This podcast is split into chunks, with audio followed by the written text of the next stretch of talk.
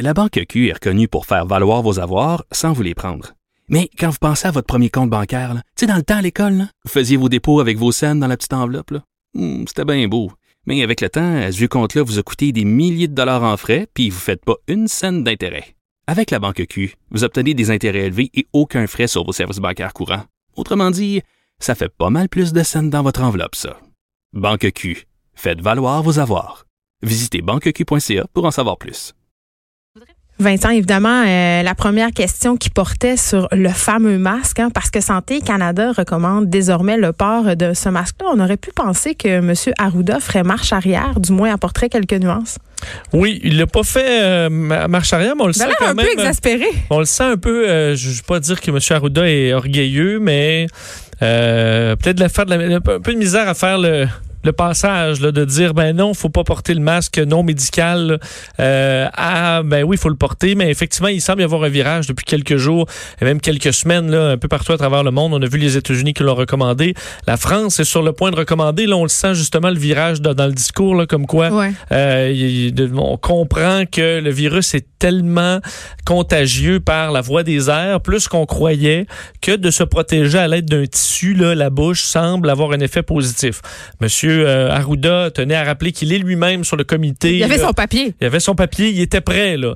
Et rappeler qu'en rien, ça ne, ne- n'empêche que les autres mesures demeurent les meilleures, la distanciation sociale et, et les autres, ceux qu'on connaît, et que euh, le masque doit être bien ajusté, qu'il faut pas commencer à se toucher le visage parce qu'on a chaud en dessous du masque, parce Ouais. que là, ça fait, euh, ça, ça efface cet effet-là. Mais n'empêche que euh, la santé publique canadienne recommande quand même de porter un masque maintenant qui n'est pas destiné au personnel médical comme mesure additionnelle. Alors, c'est quand même Santé Canada qui, qui le recommande. Alors, euh, ben maintenant, vous pouvez considérer que c'est une bonne idée de vous couvrir d'un- de, de différents types de masques sauf les masques, évidemment, dont on a un urgent besoin dans les, centres hospitaliers. Alors, sortez-vous pas un N95 si vous l'avez. Euh, vous allez vous faire regarder croche, là. Mais il y en a en tissu qui sont réutilisables tant que vous les taponnez pas de toutes les façons.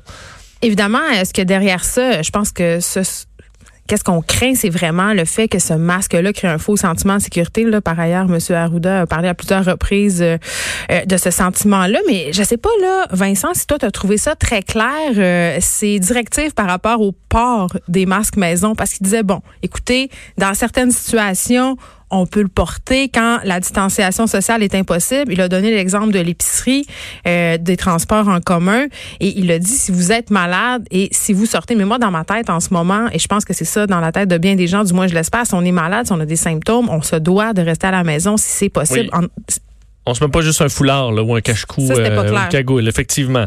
Mais ça, là-dessus, sur les masques, on va, on va voir, parce que on sent qu'il y a un virage.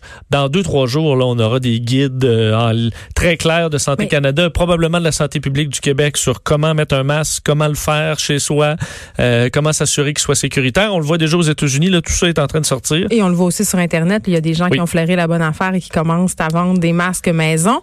Est-ce que tu es comme moi? Est-ce que tu as reçu euh, des guides par la poste? On a commencé à recevoir ça la semaine, pro- la semaine passée. Moi, vendredi, jeudi, j'avais Le des guide choses. de soins? Guide de soins, vrai? Ok, euh, guide de Ah oui, coronavirus. oui, c'est vrai. J'en ai euh, reçu en fin de semaine un petit, euh, une petite affiche. Là, sauf que là, je me disais, moi, je, les, je laisse tout dans mes marches là, pour deux, trois je jours. comprends. Parce que là, je veux pas attraper le virus par le, le- le pamphlet antivirus. Là.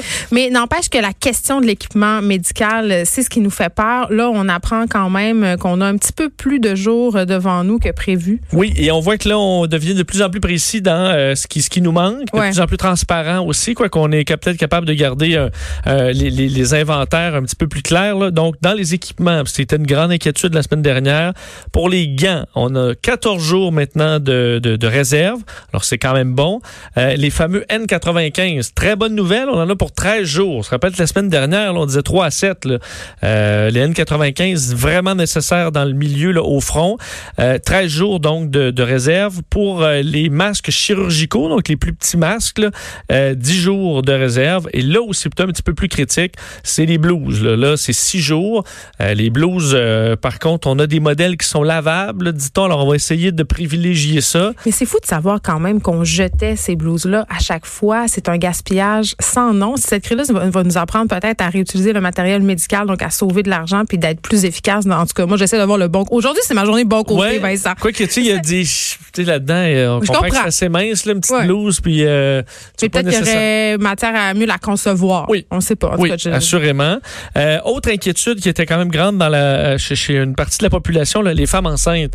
C'est cette histoire comme quoi on se dirigeait peut-être vers euh, des accouchements sans accompagnateur. Là. Et je sais, j'ai des femmes euh, enceintes dans mon entourage qui étaient vraiment très inquiètes, qui trouvais ça à peine concevable que quelqu'un soit pas avec euh, elle pour pour l'accouchement? Tu sais, j'ai vécu ça moi pendant la crise du H1N1. J'étais enceinte à ce moment-là et mon hôpital où je devais accoucher, l'hôpital Saint-Luc, était devenu un centre de crise. Et le résultat de ça, c'était qu'on ne pouvait plus être accompagné quand on accouchait. On pouvait pas non plus avoir de visite. Donc les frères, les sœurs ne pouvaient pas venir voir leurs petits frères, leurs petites sœurs. Et pour cette raison-là, j'ai accouché à la maison. Ah, bon, mais ça avait. Mais ça m'avait bien été. Ben, ça, ça avait été ton choix à ce moment-là. Ben, en fait, j'étais déjà suivie avec une sage-femme à ce moment-là, mais quand même, euh, c'est pas nouveau là, en tant que pandémie. Quand les hôpitaux deviennent des centres de crise, on, on, on réduit les visites, c'est bien normal. tu aurais pu changer d'hôpital, tout simplement? J'aurais pu changer d'hôpital, j'ai pas fait ce choix-là, mais il y a eu ce, ce, ce type d'événement-là durant la H1N1 aussi, mais je peux concevoir que ça peut être un stress énorme parce que quand tu es enceinte, tu veux accoucher avec ton médecin dans ton hôpital. Oui, c'est normal. Il faut dire que là, c'est une situation de crise. Est-ce que, je pense, François Legault a dit, ça fait quand même du sens. Là, l'hôpital, le seul hôpital où ça se fait, c'est à l'hôpital général juif. C'est là où il y a, c'est l'hôpital central pour la COVID-19. Donc, c'est un hôpital qui est en situation de crise. C'est une bonne chose de, de pandémie. Là, Alors, effectivement, c'est peut-être tout simplement éviter cet hôpital-là. Alors, on explique que c'est pour des bonnes raisons qu'on fait ça et qu'on va faciliter le transfert dans un autre hôpital pour les femmes enceintes qui euh, se ressentent le besoin de changer pour être, euh, être sûr d'être accompagnées. Et l'autre mesure annoncée, vous l'avez entendu, 100 millions pour la formation. Donc, pour favoriser de la formation euh, dans les entreprises. Euh, et ça, c'est une bonne idée. Oui, parce que les entreprises sont tenues de faire ce type de formation-là annuellement. Donc, pourquoi pas en profiter, pendant ce moment-là pour le faire? Absolument. Ceux qui ont étudié pour des examens, pour approfondir, leur, pour avoir un nouveau diplôme ou autre chose. Formation ça peut être continue. le temps. Formation continue d'apprendre à la maison. Alors, euh, bonne idée. Ça correspond un peu à ce qui a été, euh, ce qui a été annoncé dans les dernières minutes. Rappelant que j'ai pas pu, pu, terminer tantôt sur le bilan. Là, 533 personnes hospitalisées, c'est plus 8 et 164 personnes aux soins intensifs, c'est plus 10. Alors ça, c'est des chiffres très bas euh, qui sont peut-être une bonne nouvelle. Il faut dire que là-dessus, il y a eu 27 décès. Là, donc, c'est des places qui se sont libérées parce que les gens sont morts. Euh, alors, ça relativise un peu les chiffres, mais quand même, on voit que le système hospitalier présentement euh, fait face à la, à, la, demande sans trop de problèmes. Là, évidemment, il faut pas vendre la peau de l'ours avant de l'avoir tué, comme le souligné Legault, mais c'est quand même de bonnes nouvelles, en guillemets, euh, d'avoir euh, des chiffres un peu plus bas. Si ça se continue comme ça, on pourrait penser qu'on va atteindre le pic là, dont on parle très, très bientôt. Puis on rappelle que c'est demain qu'on est supposé nous annoncer euh, des scénarios. Oui, alors on doit travailler sur ces scénarios-là en fonction des nouvelles données qui montrent peut-être effectivement un ralentissement dans la, la, la, la hausse de cas. on voit ça un peu partout. Euh, D'ailleurs, c'est pour ça aujourd'hui les marchés boursiers, écoute, se s'emballent dans le vert parce que on voit des signes encourageants en Italie. Quoique là, le temps, le nombre de morts est reparti un peu en hausse aujourd'hui, mais en Espagne, à New York également, où on se dit on est peut-être un pic ou plutôt un plateau euh, qui pourrait rassurer certains investisseurs. Alors, faudra voir encore là parce que on n'est pas plus immunisé que qu'on l'était il y a, deux semaines. Il n'y a toujours pas de vaccin, toujours pas de traitement. Alors le pic, là, ça règle pas tout. Là. Euh, c'est une bonne nouvelle quand on y arrivera, mais ça ne règle pas tout malheureusement. Euh, D'ailleurs, je voulais te poser la question, Geneviève, parce que euh, on surveille, puis je, je, les, les, policiers sont de plus en plus sévères. Là, je l'ai vu en fin de semaine dans les Oui. parcs, les, les autopatrouilles se promenaient un peu partout à travers les jeux pour enfants pour être sûr de, de, de surveiller tout le monde. Et il y a les fameux barrages les- un peu partout pour protéger les régions. Et t'en as traversé un barrage en fin de semaine. Ben oui, euh, parce que quand euh, toute cette histoire de la COVID-19 a débuté, euh, quand on a fermé les écoles, en fait, Vincent, ma mère était chez moi et elle m'a offert de ramener mes enfants au Saguenay-Lac-Saint-Jean parce qu'elle savait que je devais venir travailler ici. Donc, elle dit, ben écoutons, les enfants seront en, En vacances. sécurité, Oui, en sécurité, passeront du temps avec leurs grands-parents. Là-bas, il y a plein de neige et tout ça. Mais là, à un moment donné, moi, je- on- jamais on, on se serait douté que les régions allaient être fermées, entre guillemets. Donc, en fin de semaine, il a fallu que ben, que j'aille les chercher. Mes enfants, à un moment donné, s'ennuyaient. Et là, j'avais très, très peur de pas pouvoir passer parce que je m'étais bien renseignée. Euh, on laisse passer seulement les services essentiels ou pour des raisons humanitaires. Donc, on a appelé à la Sûreté du Québec où on nous a assuré qu'on pourrait passer. Ma mère, on se rejoignait. un point, au point de contrôle euh, un petit peu avant. Ma mère a passé ce qu'on appelle un pré-barrage. On lui a dit, euh, vous n'aurez pas de problème, mais rendu au vrai barrage dans le coin de la Tuque, ils n'ont jamais voulu la laisser passer. Oublie ça, les policiers lui ont dit, écoutez, votre fille, si elle est en route, elle va devoir venir jusqu'ici, vous devrez faire l'échange à la frontière. Et c'est ce que j'ai fait. J'ai fait environ euh, trois heures de route, aller trois heures de route pour revenir. Et vraiment, quand je suis arrivée, les policières, il y avait un policier, une policière, trois voitures de police, et on a dû se faire l'échange. Ils m'ont vraiment comme bien un échange d'espions entre les Russes et les Américains. Non, non, ils m'ont vraiment bien averti. Ils m'ont dit, écoutez, madame, je veux juste souligner par contre qu'ils ont été à, tout moment dans cette intervention-là vraiment euh, très gentils, très avenants, m'ont remercié pour ma collaboration, ont souligné que les gens étaient bêtes, ils reçoivent beaucoup d'insultes. Vraiment, c'est... Oui, c'est censé être juste euh, gentil, ça va vous ah, aider. Ça, évite beaucoup de problèmes, oui, c'est ça. Donc, on devait s'échanger les enfants euh, sans s'approcher. Parce que si j'approchais ma mère ou mon beau-père à moins ah, de deux mètres, il aurait dû se mettre en, en, isolement pour 14 jours. Et, donc, c'était compliqué. Il fallait dire aux enfants, euh, le faites vos câlins à grand-papa. Vous, revenez euh, pas après. Faites vos câlins. Puis ils m'ont vraiment comme une prise d'otage. Ils m'ont balancé les sacs. Je les ai mis dans mon coffre d'auto.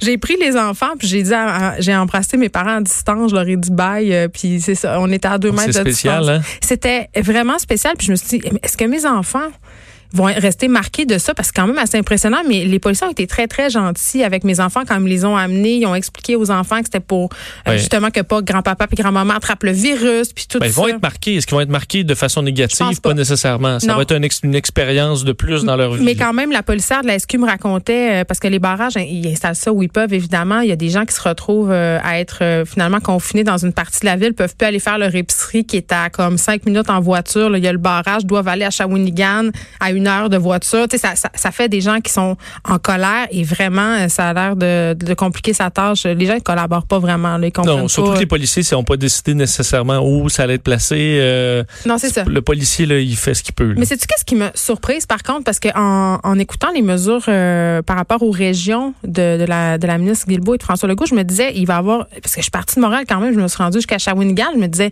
il va, je vais en frapper des barrages à un moment donné. C'est le seul que j'ai frappé. C'est donc dire que j'aurais pu me promener vraiment beaucoup au Québec, moi qui viens de Montréal, une région où il y a beaucoup de cas de COVID-19, puis aller dans plusieurs villes sans être inquiété par les policiers. Je n'ai rencontré qu'un seul barrage en 300 km. Là. Oui, en même temps, euh, c'est compliqué. Je comprends. Faire des barrages partout. Je comprends. Puis je veux pas qu'on fasse des barrages partout, mais ça m'a surpris. Je pensais vraiment euh, me frapper à plus de barrages.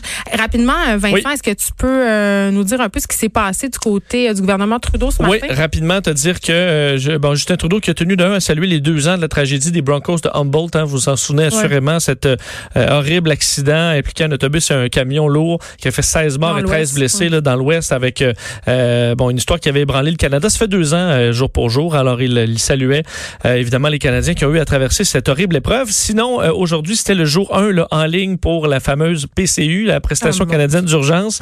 Ça euh, marche-tu? ça marche bien, semble-t-il. Il y a eu, je vois sur les réseaux sociaux, des gens qui ont été déconnectés à cause de problèmes de serveurs, mais en général, ça semblait être plutôt simple, plutôt fonctionnel. Canada.ca pour ceux qui sont nés donc janvier, février, mars aujourd'hui. Ensuite, c'est la déclinaison au fil des jours, question de pas surcharger le système. Euh, vous avez un numéro de téléphone si vous, pour ceux qui n'ont pas une connexion Internet, c'est 1-800-959-2019, 1-800-959-2019. Et euh, Justin Trudeau aujourd'hui qui a dit, ceux qui avaient, qui ont, on peut laisser pour compte, qui sont tombés euh, dans les angles morts de, la PCU ou des cracks du système, on va réouvrir un peu plus, là, entre autres ceux qui ont fait, par exemple, des certaines heures, donc moins de 10 heures de travail dans le, par semaine, à peu près moins de 500 dollars, et qui là, dès que tu faisais un travail, toi, à 100 dollars, ben, tu te retrouvais à ne plus être éligible pour le 2000. Alors, c'était compliqué. Soit on va régler ça, entre autres également pour les pompiers volontaires. Il y a certains organismes. Alors, ceux qui ont été oubliés, dans les prochains jours, Justin Trudeau aura des annonces euh, pour aller euh, compenser pour ces gens-là. 200 000 personnes à 11 heures avaient déjà fait leur demande depuis le matin. Alors, ça montre que le, système quand même fonctionne. Et on a euh, expliqué que pour les équipements, la même inquiétude que le gouvernement provincial, il y a des discussions avec les Américains dans le but d'empêcher un bloc là, des, des, des exportations. on sait qu'il semble y avoir déjà des cas euh, où des arrivages ont été bloqués par les Américains, mais on dit que les discussions se font entre Mike Pompeo et euh, son homologue au Canada, François-Philippe Champagne. Justin Trudeau s'est montré euh, optimiste. on verra si ça se confirme. Très bien, merci pour cette info. Virus Vincent Dutroux,